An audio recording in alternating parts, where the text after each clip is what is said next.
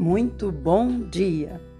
Hoje é dia 12 de abril de 2022, terça-feira. Obrigada por estar aqui.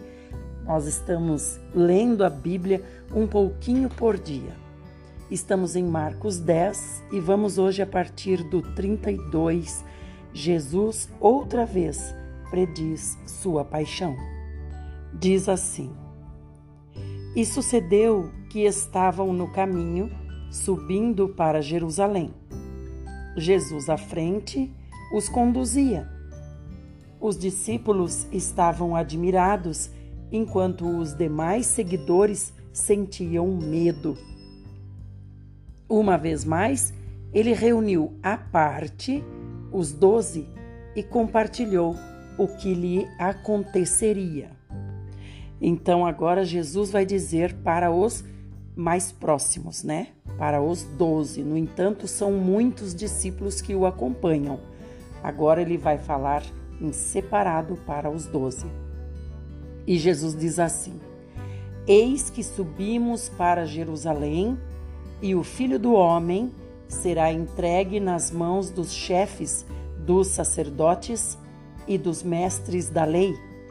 Eles o condenarão à morte e o entregarão aos gentios, que zombarão dele, lhe cuspirão, torturarão e finalmente o matarão. Contudo, após três dias, ele ressuscitará. Então, olha a gravidade do que vai acontecer. O Senhor será morto.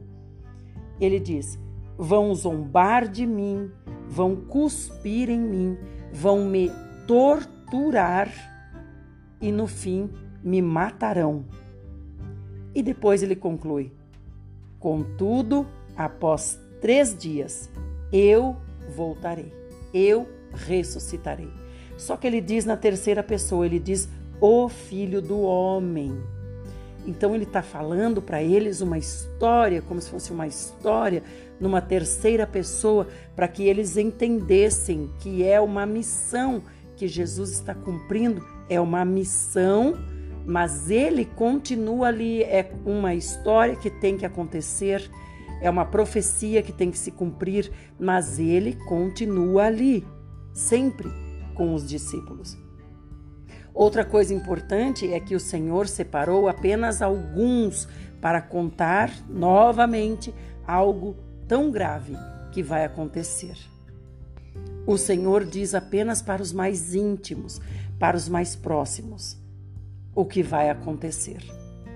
E ainda aqui o Senhor está nos contando que todos eles estavam subindo para Jerusalém e alguns estavam admirados e outros estavam com medo.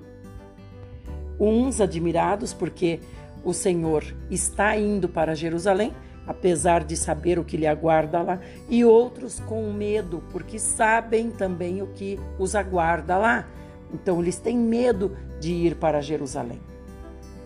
E o Senhor chama esses doze, os mais próximos, para que esses doze depois possam falar aos demais. O Senhor não diz aqui não conte para ninguém, mas esses doze estão sendo preparados para manter a união depois para manter o moral desse exército depois, porque o Senhor está dizendo: tudo isso vai acontecer, mas mantenham o exército unido, não deixe que o moral do exército baixe, por quê? Porque eu voltarei em três dias. Voltarei como a pessoa que vocês estão vendo aqui. No entanto, eu nunca os abandonarei. Então, por isso que o Senhor diz: O filho do homem vai o filho do homem, mas eu não. Eu estou para sempre com vocês. Não tem como me apartar mais de vocês. Nada nem ninguém pode nos separar do amor de Deus. No entanto, as coisas que nós vemos sofrem consequências, como aqueles conviviam com o Senhor, comiam com o Senhor, andavam com o Senhor, conversavam com o Senhor. Isso é uma coisa terrena, uma coisa física que ia mudar. Então nós não temos hoje o Senhor fisicamente, mas o Senhor está conosco com toda certeza também, falando conosco e nos preparando. Não perca o moral. Continue firme no exército, porque coisas vão acontecer, mas o nosso plano vai se cumprir. Como vocês estão vendo, eu ainda estou sem voz, então não posso me alongar muito. Fiquem bem e até amanhã, se assim o nosso bom e querido, maravilhoso Senhor Jesus o fizer. Mantenha-se firme no exército.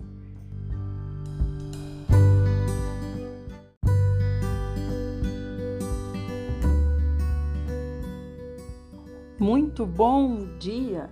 Que saudade de vocês, queridos irmãos! É muito bom estar aqui de volta, graças a Deus, com as coisas já melhorando.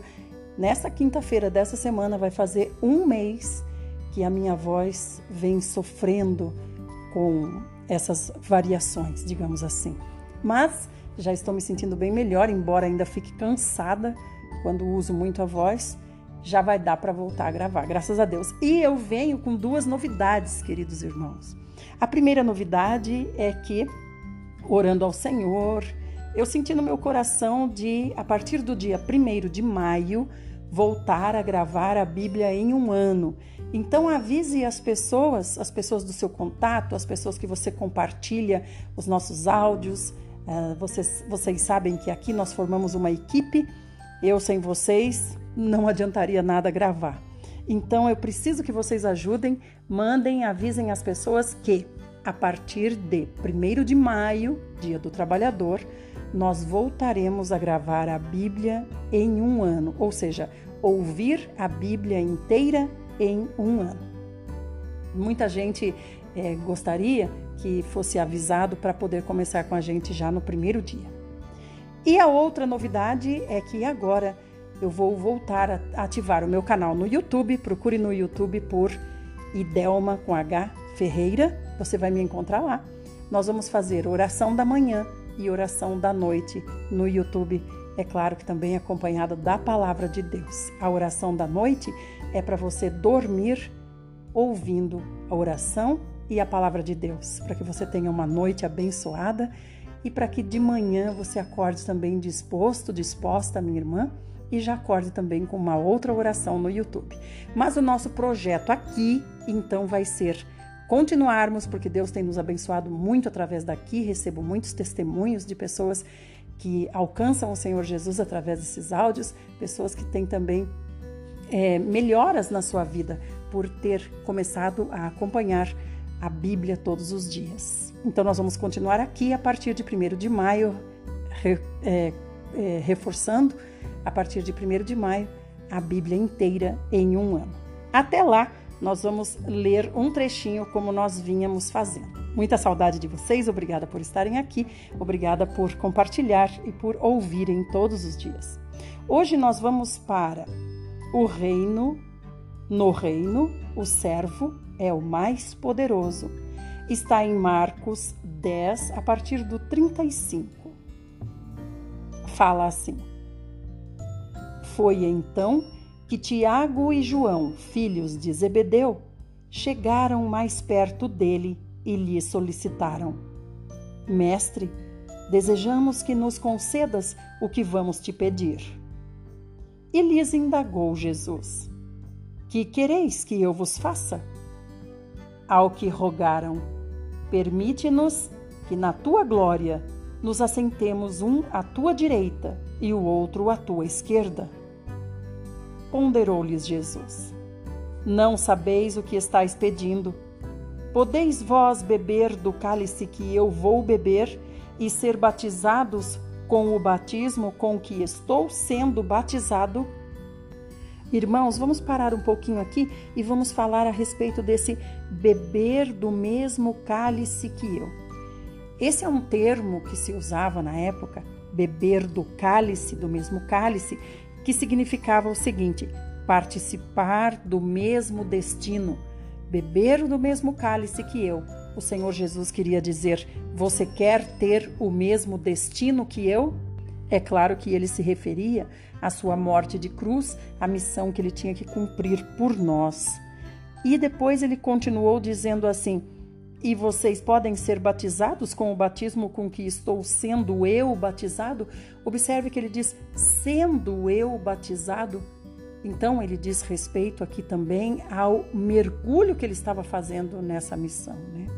Esse batismo, batismo com fogo, com certeza, um batismo de alto sofrimento que o Senhor estava sendo submetido, porque ele já tinha no seu interior o sofrimento da angústia, né, de saber o que esperava por ele. Podemos? replicaram eles. Então Jesus lhes revelou: Sim, bebereis o cálice que eu bebo, e de fato receba, recebereis o batismo com que eu sou batizado. Todavia, o assentar-se à minha direita ou à minha esquerda não cabe a mim conceder. Esses lugares pertencem àqueles para quem foram preparados. Assim que os outros dez ouviram esse assunto, ficaram indignados contra Tiago e João. Jesus, por sua vez, os convocou e orientou. Sabeis que aqueles que são considerados governantes das nações as dominam e as pessoas importantes exercem poder sobre elas. Contudo, não é assim que ocorre entre vós. Ao contrário, quem desejar tornar-se importante entre vós deverá ser servo, e quem ambicionar ser o primeiro entre vós, que se disponha a ser o escravo de todos. Porquanto nem mesmo o filho do homem veio para ser servido, mas para servir e dar a sua vida em resgate por muitos. Então aqui o Senhor fala a respeito do desejo que esses homens tinham de serem também grandes, né? Não grandes no sentido espiritual, como era o Senhor Jesus, mas grandes no sentido de ter autoridade sobre os demais. Então o Senhor diz: aquele que quer ser o maior tem que ser o menor. E outra coisa, tem que estar disposto a ser servo de todos, e além de ser servo, servo de todos, ainda tem que estar disposto a morrer e dar a vida em resgate dos outros. Então o Senhor disse para eles: Assentar-se à minha direita ou à minha esquerda não cabe a mim conceder, mas beber do cálice que eu bebo e, assim, e também ser batizado com o batismo que estou sendo batizado, isso com certeza vai acontecer com vocês. Por quê, irmãos? Vai acontecer conosco também. Por quê? Porque nós temos dentro de nós o Espírito Santo. O Espírito Santo não pode mais ser tirado de dentro de nós. Então, todos nós que recebemos o Espírito Santo, ou seja, que cremos que o Senhor Jesus veio para cumprir essa missão em nosso favor e nos reconciliar com o Pai, nos separar do nosso ego e nos aproximar do Pai, todos nós que recebemos o Espírito Santo dessa forma, vamos passar pelo cálice que o Senhor Jesus passou, ou seja, ter o mesmo destino, morrer para o mundo e viver para Deus. E também ser batizado com fogo, porque, como nós sempre conversamos, os sofrimentos é que nos fazem crescer, nos fazem amadurecer, nos fazem dar valor à vida e a todas as coisas. Como, por exemplo, o sofrimento que eu passei de mais de três semanas sem voz. Como eu me preocupei com a minha voz e passei a dar valor para a minha voz. E antes, há quantos anos, muitos anos gravando a Bíblia todos os dias, nunca tive problema com a voz, nunca agradeci ao Senhor pela minha voz, nunca cuidei como deveria cuidar da minha voz, mas agora aprendi. Então é através dos sofrimentos que nós somos aperfeiçoados que nós somos amadurecidos e preparados para estarmos prontos para o dia que se aproxima. Meus queridos irmãos, eu desejo que todos vocês fiquem bem e que amanhã nós nos encontremos.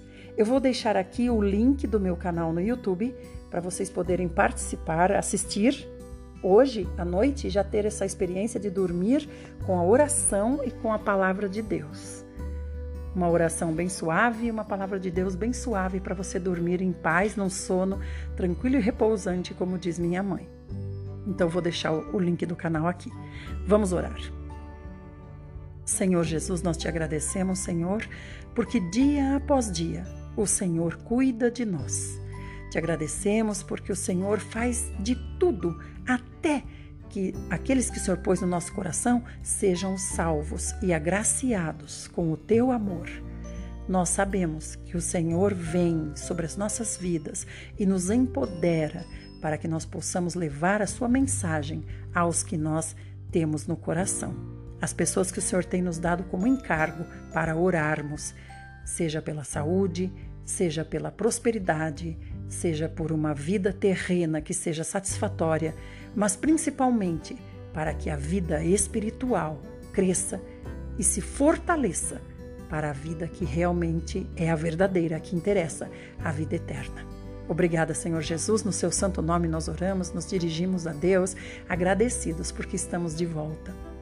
Meus queridos irmãos, fiquem todos bem e até amanhã, se assim o nosso bom, querido e maravilhoso Senhor Jesus o fizer. Lembre-se de compartilhar esse áudio e convidar as pessoas para o grupo.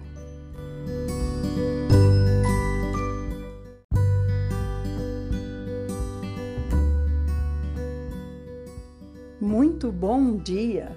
Hoje é dia 27 de abril de 2022. Obrigada por estar aqui e obrigada por convidar pessoas a estarem também aqui conosco. Hoje nós vamos ler Marcos 10, a partir do 46, a cura do cego Bartimeu. Nessa porção, o Senhor nos conta a seguinte história. Chegaram, pois, a Jericó. Quando Jesus e seus discípulos e mais uma grande multidão estavam deixando a cidade, o filho de Timeu, chamado Bartimeu, que era cego, estava assentado à beira do caminho pedindo esmolas. Assim que ouviu que era Jesus de Nazaré, começou a gritar: Jesus, filho de Davi, tem misericórdia de mim. Muitos o advertiam severamente para que se calasse. Contudo, ele gritava ainda mais: Filho de Davi, tem compaixão de mim. Foi então que Jesus parou e pediu: Chamai-o. E assim foram chamar o cego. Ânimo, homem, levanta-te, ele te chama. Jogando sua capa para o lado, de um só salto, colocou-se em pé e foi ao encontro de Jesus. Indagou-lhe Jesus: Que queres que eu te faça? Rogou-lhe o cego: Rabone, que eu volte a enxergar. E Jesus lhe ordenou: Vai em frente, a tua fé te salvou. No mesmo instante, o homem recuperou a visão e passou a seguir a Jesus pelo caminho. Amados irmãos, aqui a gente vê que a fé que esse homem tinha era a certeza de que o Senhor Jesus era o filho de Davi que ele era o Messias, que ele era o Rabone verdadeiro. Rabone quer dizer meu mestre, meu mestre particular, meu mestre individual, meu Senhor. Essa é a fé que ele tinha e que era necessária para que ele fosse curado. A certeza de que Jesus é o Senhor. E ele disse: Senhor, filho de Davi, tem compaixão de mim.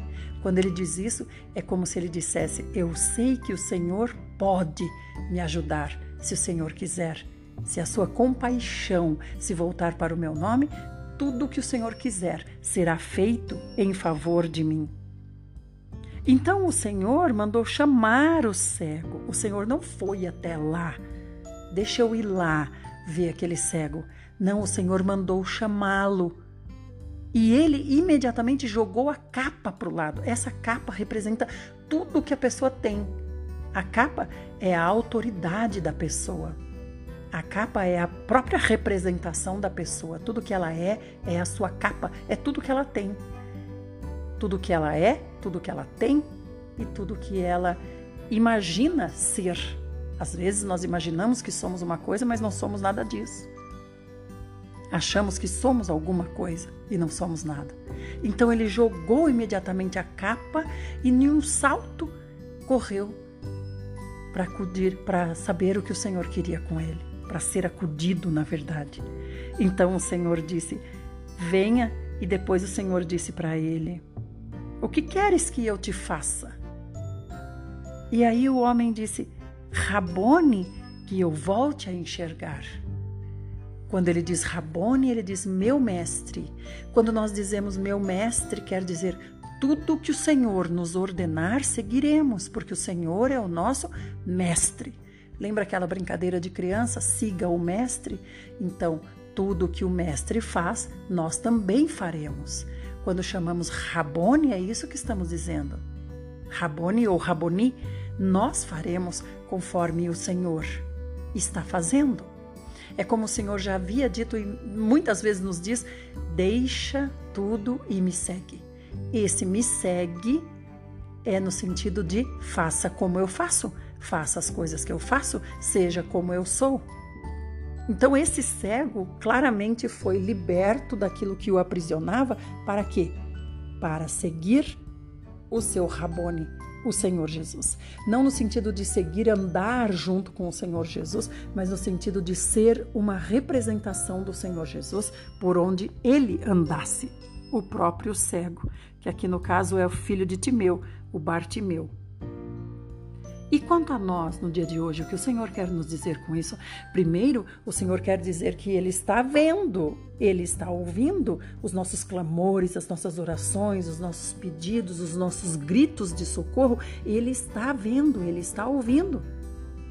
Mas Ele não está dizendo para nós, espera que eu já chego aí.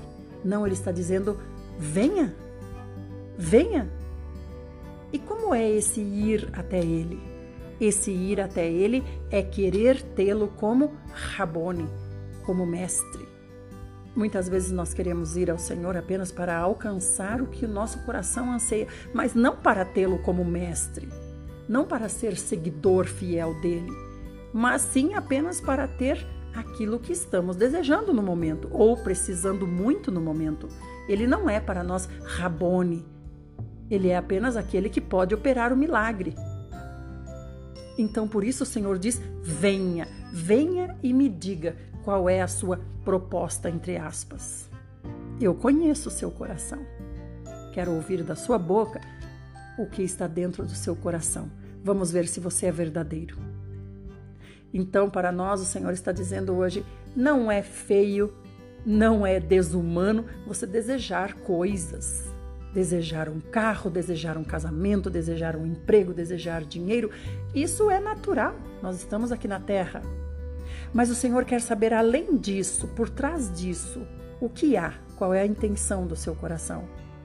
É tê-lo como Rabone ou é apenas satisfazer esse desejo passageiro? Se o Senhor for o nosso Rabone, nós teremos uma vida de milagres e não apenas um desejo atendido. Isso é o que o Senhor quer nos dizer hoje. Vamos meditar a respeito de tudo isso, vamos orar a respeito de, disso, a respeito da nossa vida e também nos lembrar que agora nós estamos no YouTube. Toda noite tem lá oração para você dormir. Ontem foi muito bom, foi o primeiro dia, a primeira noite de oração para você dormir e mais de 70 pessoas já ah, ouviram esse vídeo. Você coloca no YouTube e aí você pode pôr um fone de ouvido se você não quer atrapalhar a pessoa que está, está dormindo ao seu lado, seu marido, sua esposa ou outras pessoas que estejam próximas e possam ouvir. Se você não quer atrapalhar, você coloca um fone e você ouve sozinho. Foi muito bom. Graças ao Senhor. É um novo caminho para nós, um novo projeto para nós. Então vá depois para o canal do YouTube, procure por Idelma com H Ferreira. Vamos orar. Senhor Jesus, nós te agradecemos, Senhor. Te agradecemos porque o Senhor mesmo é que coloca no nosso coração a fé, a verdade de que o Senhor é o filho de Davi. O Senhor é o Messias, o Senhor é o Senhor sobre todas as coisas, o Senhor, dono, possuidor de todos os universos, de tudo que existe. O Senhor é. E o Senhor se lembra de nós.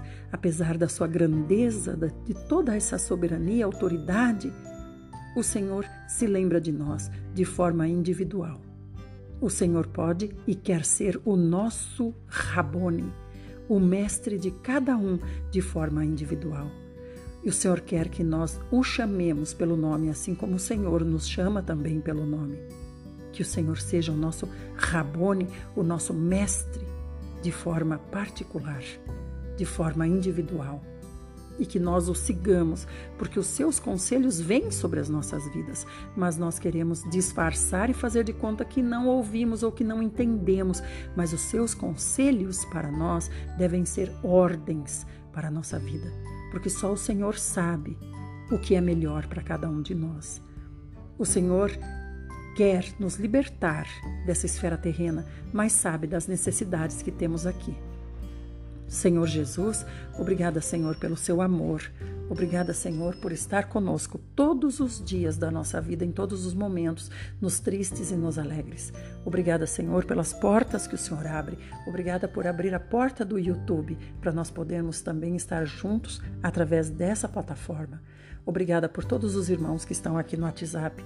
Senhor, se com a necessidade de cada um deles. É no seu santo nome que nós oramos, Senhor, e te agradecemos. E assim, fique você preparado para o YouTube hoje à noite e também aqui para amanhã no WhatsApp novamente. Lembrando que nós vamos ler a Bíblia inteira em um ano e eu estou pensando se nós vamos fazer isso através do YouTube, através de vídeo. É, nós estamos, eu estou, na verdade, orando e vendo como será a melhor maneira. Quero saber de vocês também. Então vão para o YouTube e escrevam nos comentários de lá. Nos comentários do YouTube nós podemos conversar. Fiquem bem e até amanhã, se o nosso maravilhoso Senhor Jesus assim fizer.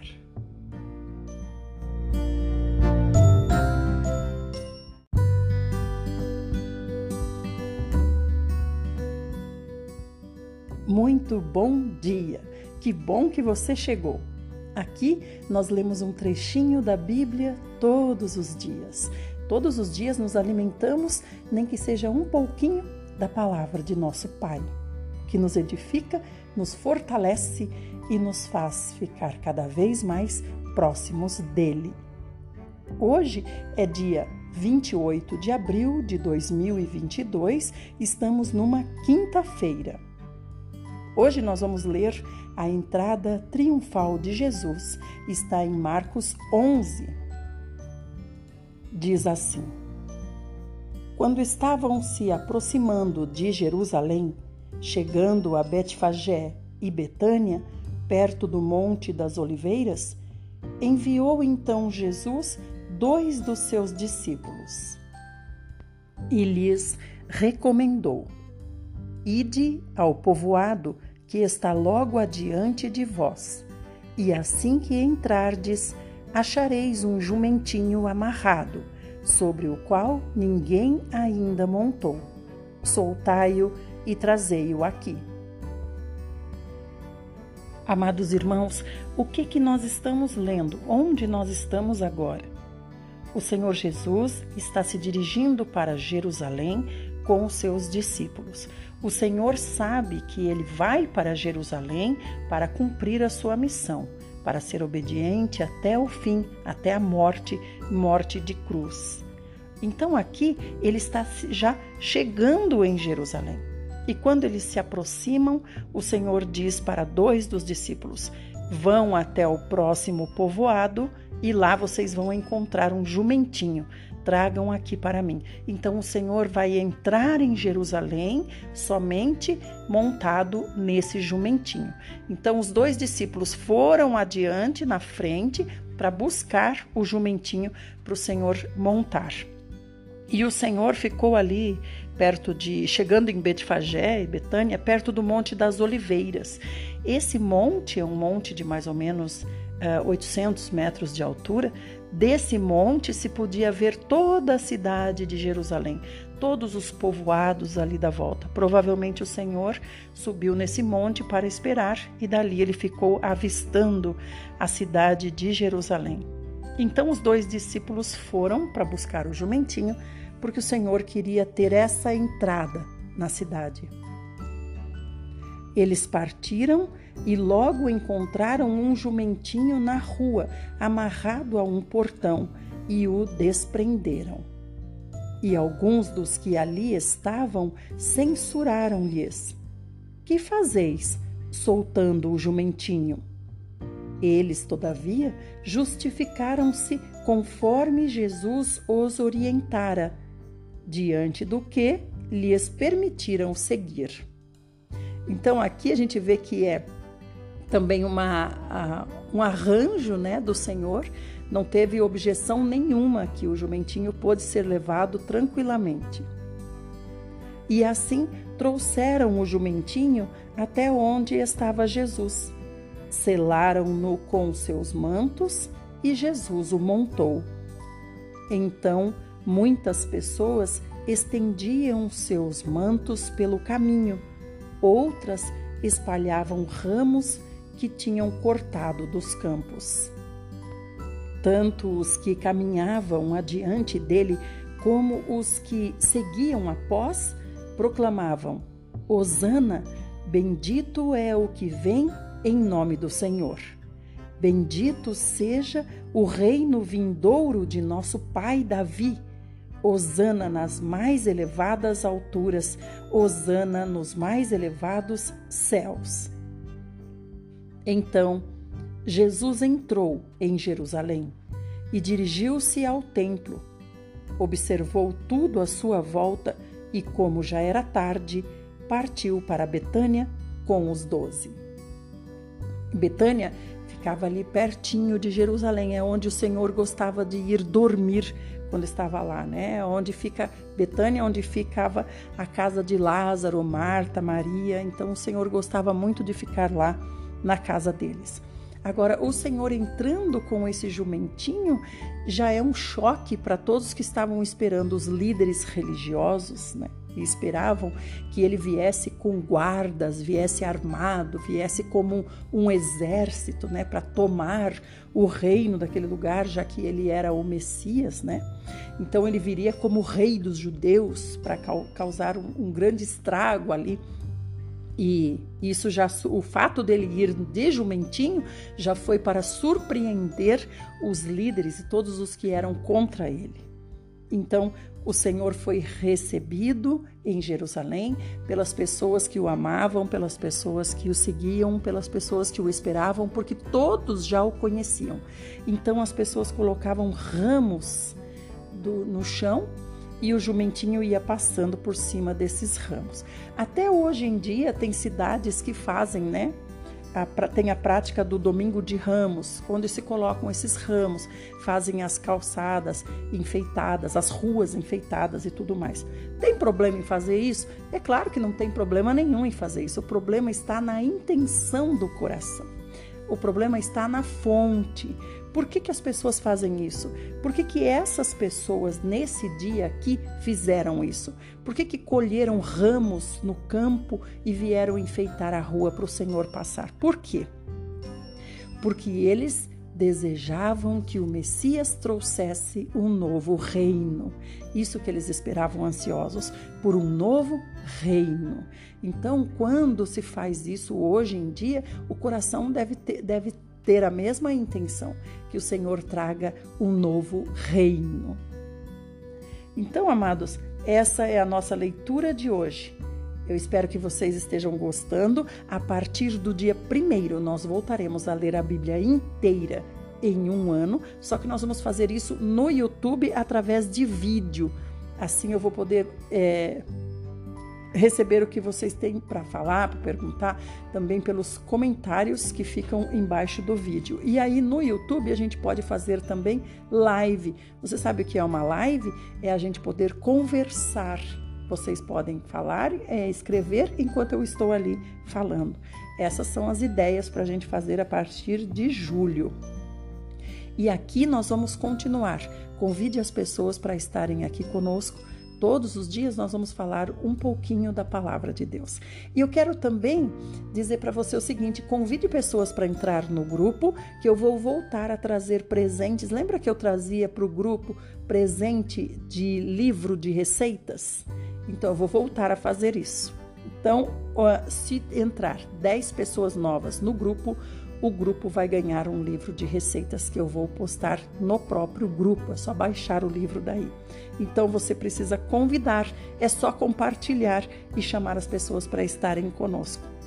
Outra novidade que vocês estão acompanhando é que no YouTube está tendo oração todas as noites. Nós já fizemos duas noites de oração.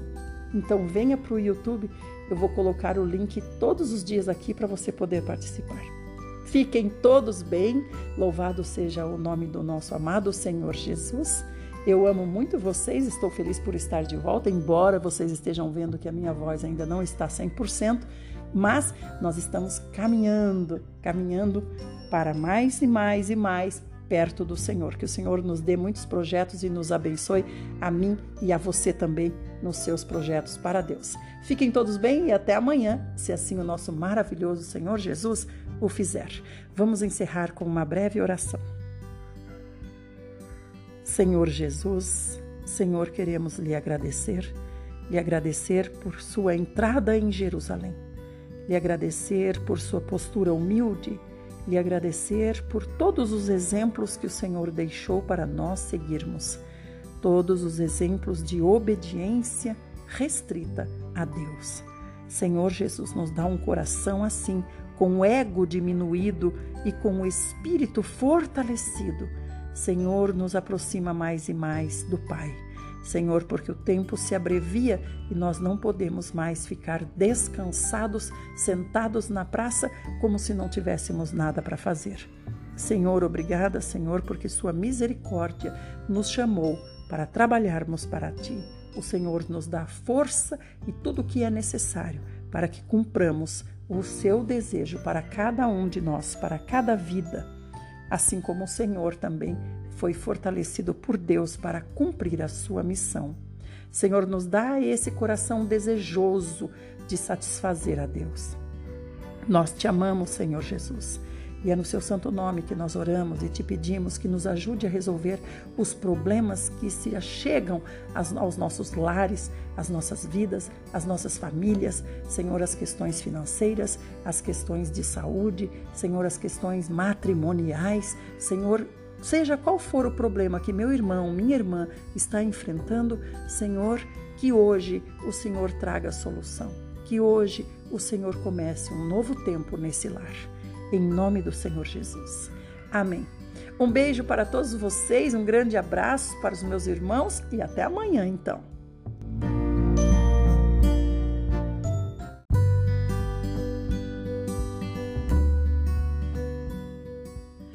Muito bom dia! Hoje é dia 29 de abril de 2022, sexta-feira. Hoje nós vamos fazer um pequeno teste de ler a Bíblia em um ano lendo o dia de hoje. Vamos ver se vocês vão gostar e se vão compartilhar o link do grupo, porque no dia 1 de maio, oficialmente, nós começaremos a ler a Bíblia inteira em um ano. Então hoje vai ser uma pequena amostra para que você conheça como será. Todos os dias nós leremos um salmo, um provérbio, Leremos também um trecho do Novo Testamento e um trecho do Velho Testamento. Vamos começar hoje com o Salmo 100. Vinde todos e louvai ao Senhor. Aclamai com júbilo ao Senhor todos os habitantes da terra. Rendei culto ao Senhor com alegria Vinde à sua presença com cânticos de louvor. Reconhecei que o Senhor é Deus. Ele nos fez e somos seus, seu povo e rebanho de seu pastoreio. Entrai por suas portas com ações de graças e em seus átrios com hinos de adoração. Exaltai-o e bendizei o seu nome. Porquanto o Senhor é bom e seu amor leal dura para sempre. Sua fidelidade acompanha todas as gerações.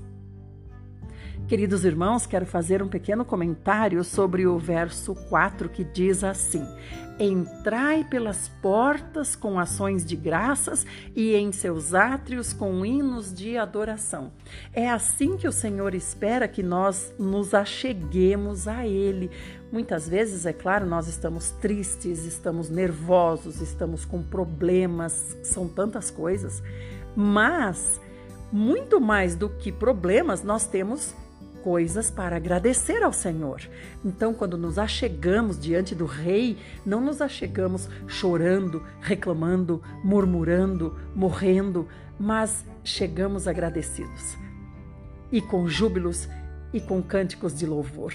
Passamos pela prova com louvores, chegamos diante do Senhor e podemos dizer: Senhor, estou em sofrimento, mas tenho muito que lhe agradecer. Aleluia! Entremos nos átrios, pelos átrios do Senhor, sempre com louvores em nossos lábios. Vamos agora para Provérbios? Hoje, Provérbios 14, versos 11 e 12. A casa dos ímpios será destruída, mas o tabernáculo dos justos florescerá. Vale a pena ler de novo, né? A casa dos ímpios será destruída, mas o tabernáculo dos justos florescerá. Veja que nós, os justos, os filhos de Deus, não somos chamadas, chamados de casa, nós somos chamados de tabernáculo. Quer dizer que não são apenas é, seres que moram ali, mas há alguém que tabernaculou em nós. É Deus. Agora, os ímpios não, os ímpios são chamados de casas, simples casas. E essas casas vão ser destruídas, porque não servem para nada. Mas o tabernáculo, esse sim, onde habita Deus, permanecerá para sempre e florescerá. Há caminhos que ao ser humano parecem ser as melhores opções de vida, mas ao final conduzem à morte. Há caminhos que, para o ser humano, parecem ser as melhores opções de vida, mas ao final conduzem à morte. Agora, quem é que sabe o final, a não ser apenas um, que é o nosso próprio Pai? Só papai sabe qual é o final. Quando nós entramos em um caminho, nós achamos que esse caminho será maravilhoso, que nos levará para um destino perfeito. Porém, o pai sabe o final de todos os caminhos. Por isso, nós temos que entrar em qualquer caminho que seja a nossa opção com o pai. Porque se esse caminho não nos levará para um bom destino, ele não deixará que permaneçamos nele. O segredo é esse: entrar em todos os caminhos, sejam eles quais forem, sempre na companhia do Pai. O Pai permite que entremos em caminhos maus, caminhos errados, caminhos que não levam para a vida, mas ele logo nos mostra. Agora que você conheceu esse caminho, agora que você provou esse caminho, agora você viu que esse caminho não é bom, então vamos sair dele rapidinho. Esse é o nosso Pai que nos ama tanto. Agora nós vamos para o Velho Testamento. Hoje nós vamos ler Juízes 9, do 22 até 10, 18. Juízes 9, a partir do 22. Se você quiser, você pode acompanhar a leitura pela sua Bíblia. Eu estou lendo na versão King James atualizada. A revolta de Gaal. Abimeleque governou sobre todo Israel por um período de três anos. Ao final deste tempo, Deus enviou um espírito de discórdia entre Abimeleque e os cidadãos de Siquém. Então, os líderes do povo agiram traiçoeiramente contra Abimeleque. E isto aconteceu para que o crime cometido contra os setenta filhos de Jerubaal fosse devidamente vingado e a responsabilidade pelo injusto derramamento do sangue deles caísse sobre Abimeleque, seu irmão que os assassinara.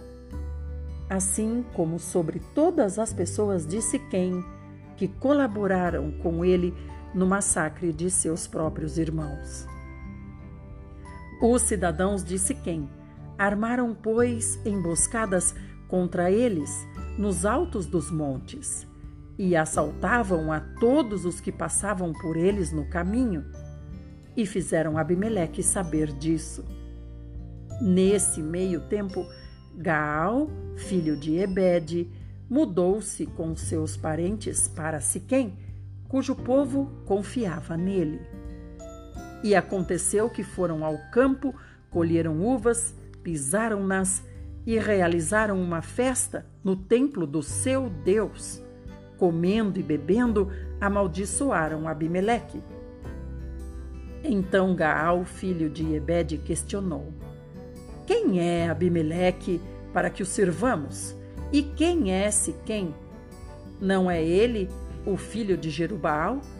E não é Zebul seu capitão, que cabe servir ao povo de Amor, o pai de Siquém? Por qual motivo haveríamos de ser nós a servi-lo? Ah, se eu tivesse a possibilidade de liderar este povo, expulsaria Abimeleque e bradaria: Prepara teu exército e vem para a batalha. Assim que Zebul, governador da cidade, foi informado sobre o que Gaal andava dizendo, ficou extremamente irritado. Secretamente mandou mensageiros a Abimeleque com a seguinte notícia: Gaal, filho de Ebede, e seus parentes chegaram a Siquém e estão mobilizando toda a cidade contra ti. Levanta-te, pois, durante a noite, tu e as pessoas que estão contigo, e arma emboscadas no campo. De manhã, ao raiar do sol, apareça de surpresa e em vista contra a cidade. Quando Gaal e os que estão com ele saírem ao teu encontro, fazei com eles o que desejares. Então Abimeleque e todas as suas tropas partiram no meio da noite e prepararam emboscadas nas proximidades de Siquém, divididos em quatro grupos militares. Ora, Gaal, filho de Ebede, havia se retirado e parou à entrada da porta da cidade quando Abimeleque e seus comandados surgiram das suas emboscadas. Observando aquela gente, Gaal comentou com Zebul: Eis que desce gente do cume dos montes. Todavia, Zebul ponderou: O que vês é apenas a sombra dos montes e a estás confundindo com uma multidão em movimento?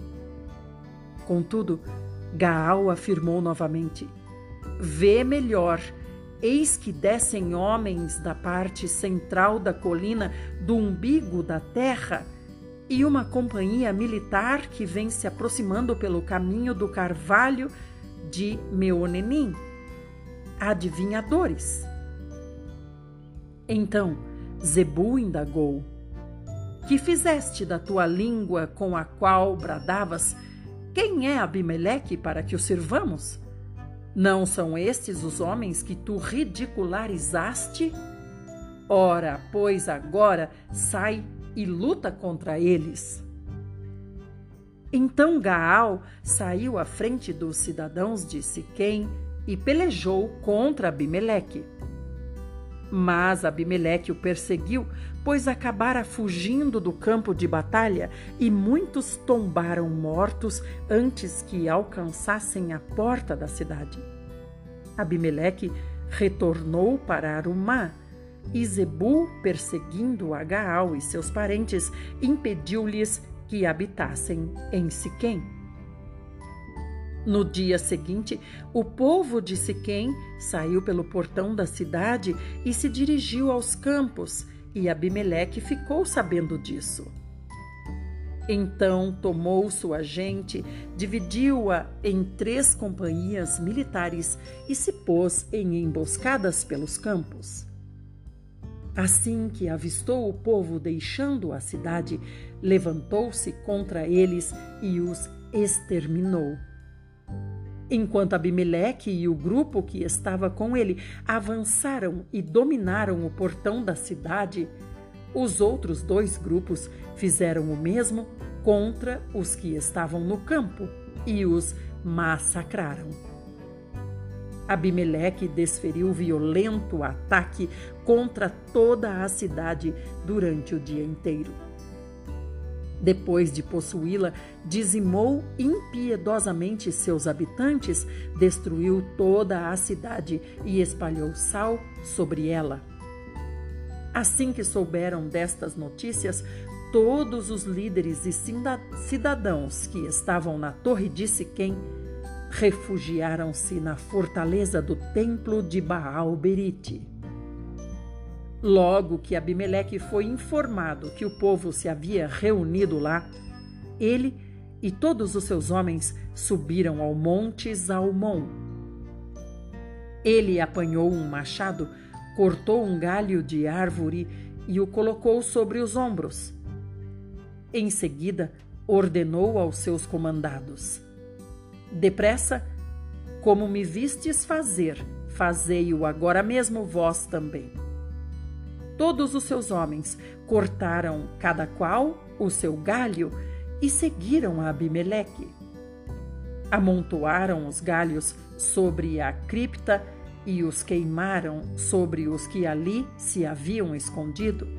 E assim pereceu todo o povo que havia se refugiado na torre de Siquém, cerca de mil homens e mulheres. Depois, Abimeleque avançou sobre a cidade de Tebes, cercou-a e tomou-a. Havia no centro da cidade uma torre fortificada, onde se refugiaram todos os homens e mulheres e todos os líderes da cidade Tendo fechado a porta atrás de si, subiram ao terraço da torre. Abimeleque aproximou-se da torre e a atacou. Ao chegar próximo da porta da torre para lhe atear fogo, uma mulher jogou sobre ele uma pedra de moinho que o atingiu na cabeça, rachando-lhe o crânio. No mesmo momento, ele chamou seu escudeiro e lhe ordenou: Toma a tua espada e mata-me, para que não se divulgue que uma mulher conseguiu me abater. Então, o jovem que transportava suas armas o atravessou com sua espada e ele morreu.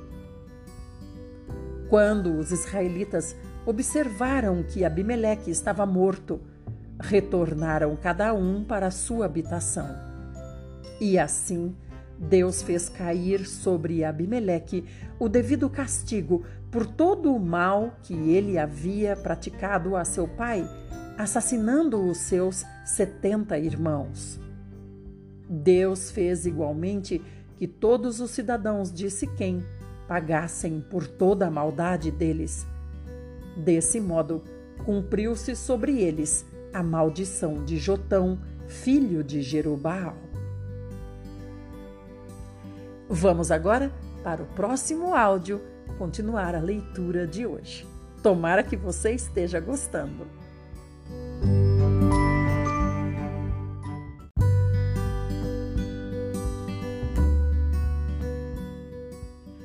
Parte 2, estamos em Juízes 10. Passado o tempo de Abimeleque, um homem de Issacar, chamado Tola Ben Puá, neto de Dodô, levantou-se para libertar o povo de Israel. Ele habitava em Samir, nos montes de Efraim. Comandou a nação de Israel durante vinte e três anos. Então morreu e foi sepultado em Samir. Depois dele, levantou-se Jair, de Gileade, que julgou Israel 22 anos. Tinha ele trinta filhos que montavam trinta jumentos e possuíam trinta cidades, chamada até nossos dias de Avote e Air, povoados de Jair, e se situam nas terras de Gileade. Quando Jair morreu, foi sepultado em Camon. Contudo, recomeçaram os filhos de Israel a praticar o que era mal perante os olhos do Senhor. Serviram aos Baalins, prestaram culto às imagens de Astarote, aos deuses de Arã, aos deuses de Sidom, aos deuses de Moabe, aos deuses dos Amonitas e aos deuses dos filisteus?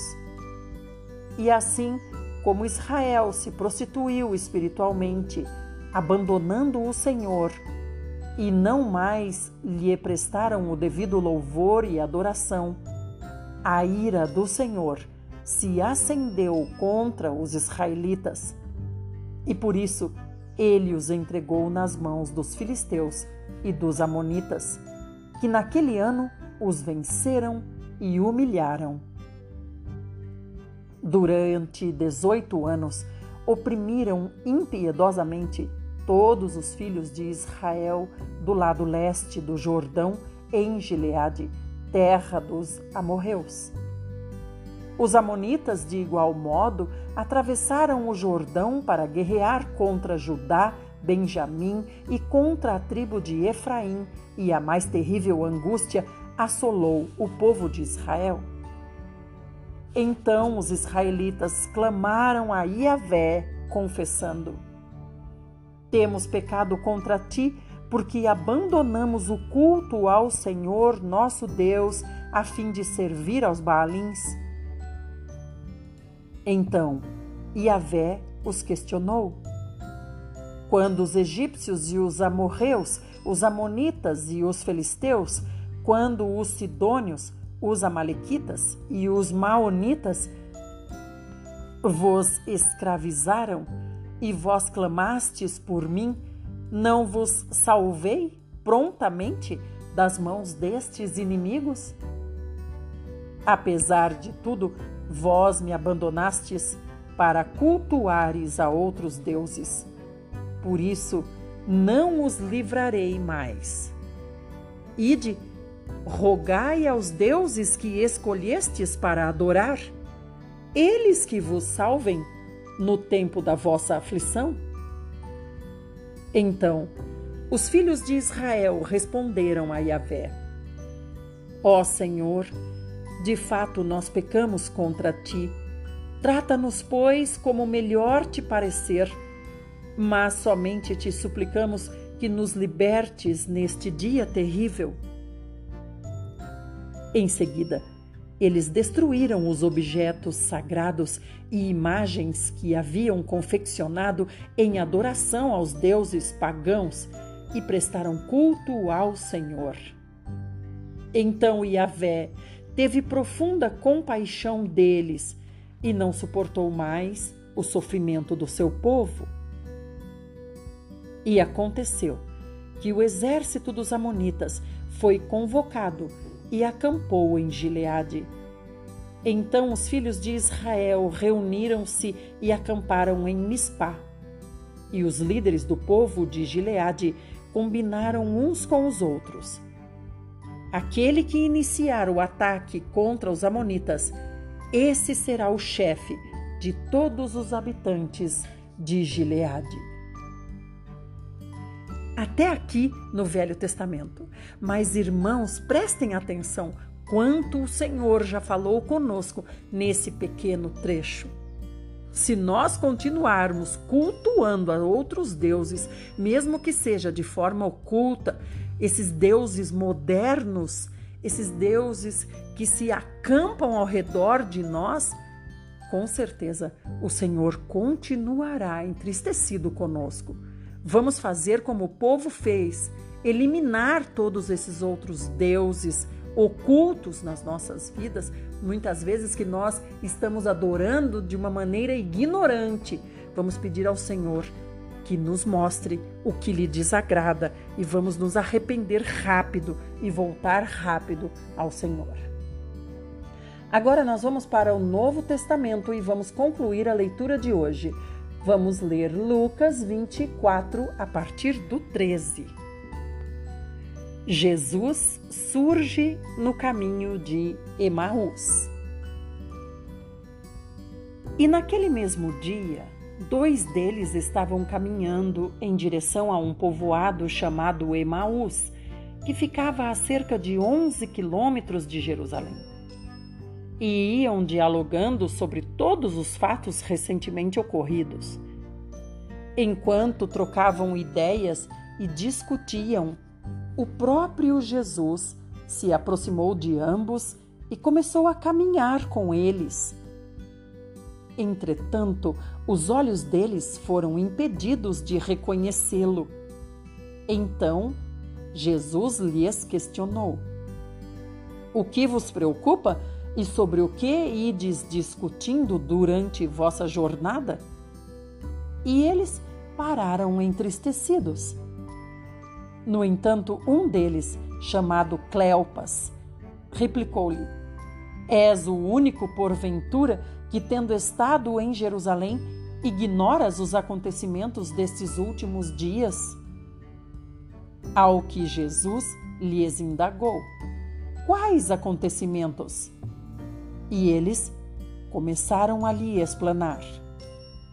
Ora, o que ocorreu a Jesus, o Nazareno, que era varão profeta, poderoso em obras e palavras diante de Deus e de todo o povo.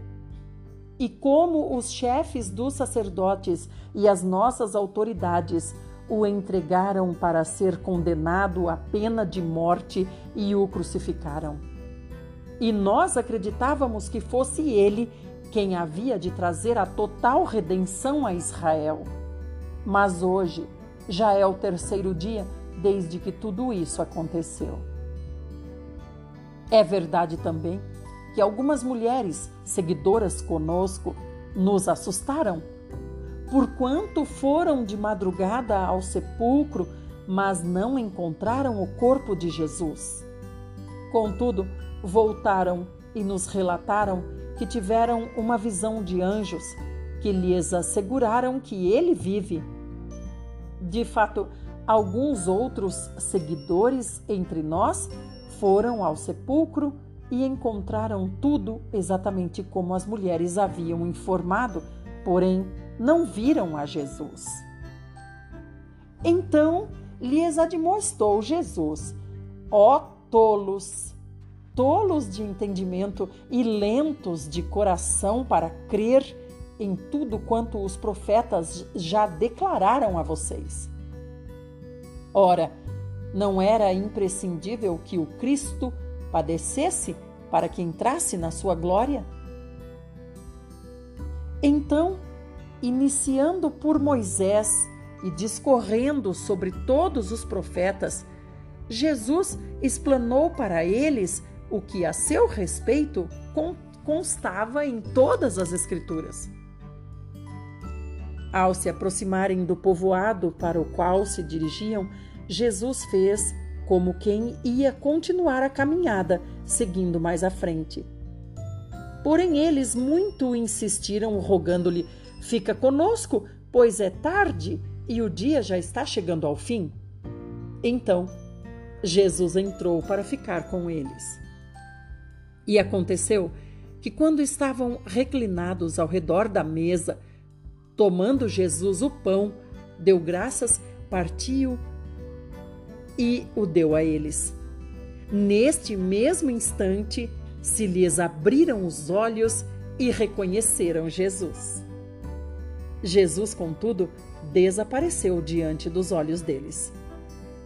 E questionaram-se entre si Porventura não nos queimava o coração quando Jesus, durante a nossa jornada, nos falava, quando nos explicava as Escrituras?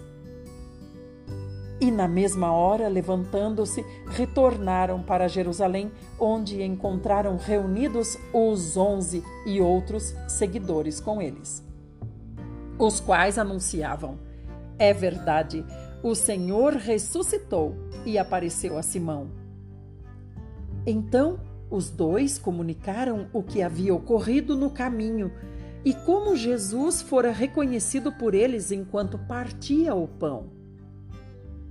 E aconteceu que, estando ainda conversando sobre esses fatos, o próprio Jesus apareceu entre eles e lhes saudou: Paz seja convosco. Eles ficaram atônitos e aterrorizados, pensando que estavam vendo um espírito. Todavia, ele, Jesus, lhes exortou: Por que estáis apavorados? E por qual motivo sabem sobem dúvidas ao vosso coração? Observai as minhas mãos e meus pés e vede que eu sou o mesmo. Tocai-me e comprovai o que vos afirmo. Porque um espírito não tem carne nem ossos, como percebeis que eu tenho. E havendo dito isto, passou a mostrar-lhes as mãos e os pés. E tão repletos de alegria e surpresa estavam que não conseguiam acreditar no que viam. Por isso, Jesus lhes pediu: Tendes aqui algo para comer? E eles lhe ofereceram um pedaço de peixe assado. E pegando aquele pedaço de peixe, o comeu na presença de todos. Em seguida, Jesus lhes explicou: São estas as palavras que eu vos ensinei quando ainda estava entre vós. Era necessário que se cumprisse tudo o que a meu respeito está escrito na lei de Moisés, nos profetas e nos salmos. Então se lhes abriu o entendimento para que pudessem compreender as Escrituras. E lhes afirmou: Está escrito que o Cristo haveria de padecer e ressuscitar dos mortos no terceiro dia, e que em seu nome seria pregado o arrependimento para o perdão dos pecados a todas as nações, começando por Jerusalém. E vós sois testemunhas destes fatos. Eis que eu, sobre vós, envio a promessa de meu Pai. Contudo, permanecei na cidade até que sejais revestidos do poder do alto. Tendo-os levado até as proximidades de Betânia, Jesus ergueu as mãos e os abençoou. E enquanto os abençoava, ia se retirando da presença deles, sendo elevado ao céu. Então eles o adoraram e voltaram para Jerusalém plenos de felicidade. E reuniram-se constantemente no pátio do templo, bendizendo a Deus. Aleluia! Amados irmãos, terminamos. Essa é a porção para hoje. Vamos fazer uma breve oração, porque aqui nós percebemos que o Senhor Jesus estava com eles, mas os olhos deles foram cegados para não reconhecê-lo. Quantas vezes nós oramos por um familiar, por uma pessoa que amamos, para que o Senhor o salve, para que se converta, mas a pessoa continua cega? Vamos orar, porque só o Senhor pode desvendar os seus olhos, tirar o véu e fazer com que o reconheça como Senhor. Senhor Jesus, hoje queremos orar pelas pessoas que o Senhor tem posto no nosso coração.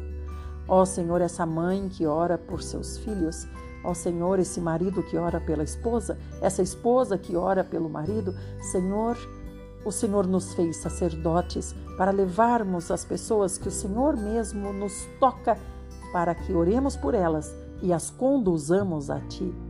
Senhor, abre os olhos dessas pessoas. Senhor, não permita que Satanás continue intervindo nesse relacionamento que o Senhor quer que haja entre o Senhor e essa pessoa que o Senhor ama tanto, assim como ama a nós e um dia nos salvou. É no seu nome, Senhor Jesus, que nós oramos e cremos que o Senhor assim o fará. Amém. Queridos e amados irmãos, espero que vocês tenham gostado de estarmos voltando com a leitura da Bíblia em um ano. e que vocês convidem pessoas para estarem conosco. Hoje foi apenas uma amostra, nós começaremos oficialmente no dia 1 de maio, que já está se aproximando. Fiquem bem, compartilhem, chamem pessoas e até amanhã, se Deus quiser.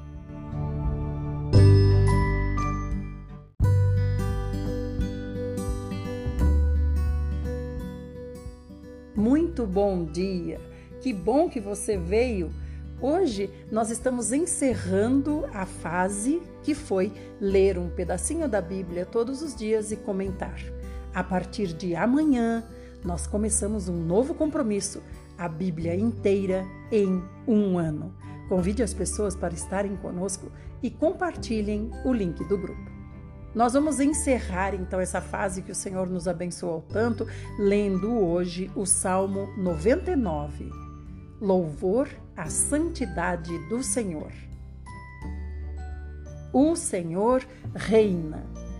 As nações tremem. O seu trono está sobre os querubins.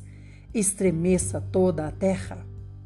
O Eterno é magnífico em Sião excelso sobre todos os povos. Celebrem eles o teu nome, que é grande e inspira reverente adoração, pois é santo. É Rei poderoso que ama a justiça. Tu estabeleceste a retidão, o direito e a equidade em Jacó. Tu pessoalmente os instruíste. Exaltai o Senhor, o nosso Deus, prostrai-vos diante do estrado dos seus pés. Ele é santo. Moisés e Arão estavam entre os seus sacerdotes. Samuel entre os que invocavam seu nome. Eles clamavam pelo Senhor e ele lhes respondia. Da coluna de nuvem lhes falava e o povo obedecia a seus decretos e à lei que lhes dera. Senhor nosso Deus, tu lhes respondias, demonstrando ser Deus perdoador, ainda que os tenhas disciplinado por causa de suas rebeliões. Exaltai o Senhor, o nosso Deus. Prostrai-vos, voltados em direção ao seu santo monte, porquanto o Eterno, o nosso Deus, é santo. Aleluia! Louvado seja o nome de nosso amado Senhor Deus, que mandou Senhor Jesus para nos trazer uma vida nova. E aqui ele fala claramente que desde Moisés e Arão era invocado o seu santo nome. E hoje nós temos um nome que está acima de todos os nomes: Senhor Jesus. Ninguém pode dizer Senhor Jesus se não for pelo Espírito. Que o Senhor nos abençoe na nova fase que iniciaremos amanhã, a Bíblia inteira em um ano. Nós não podemos ser os filhos de Deus que nunca leram a Bíblia. Nós precisamos ler a Bíblia toda, nem que seja uma vez, e será de grande valia. Amadureceremos muito e rapidamente. Eu aguardo vocês. Vamos orar. Senhor Jesus, nós te agradecemos, Senhor, pela nova oportunidade que o Senhor está nos dando de podermos ter contato com a tua palavra, conhecer mais o Pai através da Bíblia. Senhor, nos abençoa, Senhor, que o nosso caráter seja conduzido pela nossa leitura, que estejamos sempre mais e mais próximos daquilo que Deus espera de nós. Senhor Jesus, guarda-nos e faça com que tudo dê certo para a honra do seu precioso nome. Abençoa cada um dos nossos irmãos que estão aqui e abençoa também as pessoas que se achegarão a nós. Senhor, nós te amamos. Conduze-nos, Senhor, conforme a tua vontade. Amém. No nome de Jesus, encerramos essa fase e amanhã espero vocês para estarmos juntinhos novamente agora com a Bíblia inteira em um ano. Fiquem bem e até lá, se o nosso bom, poderoso e maravilhoso Senhor Jesus assim o fizer.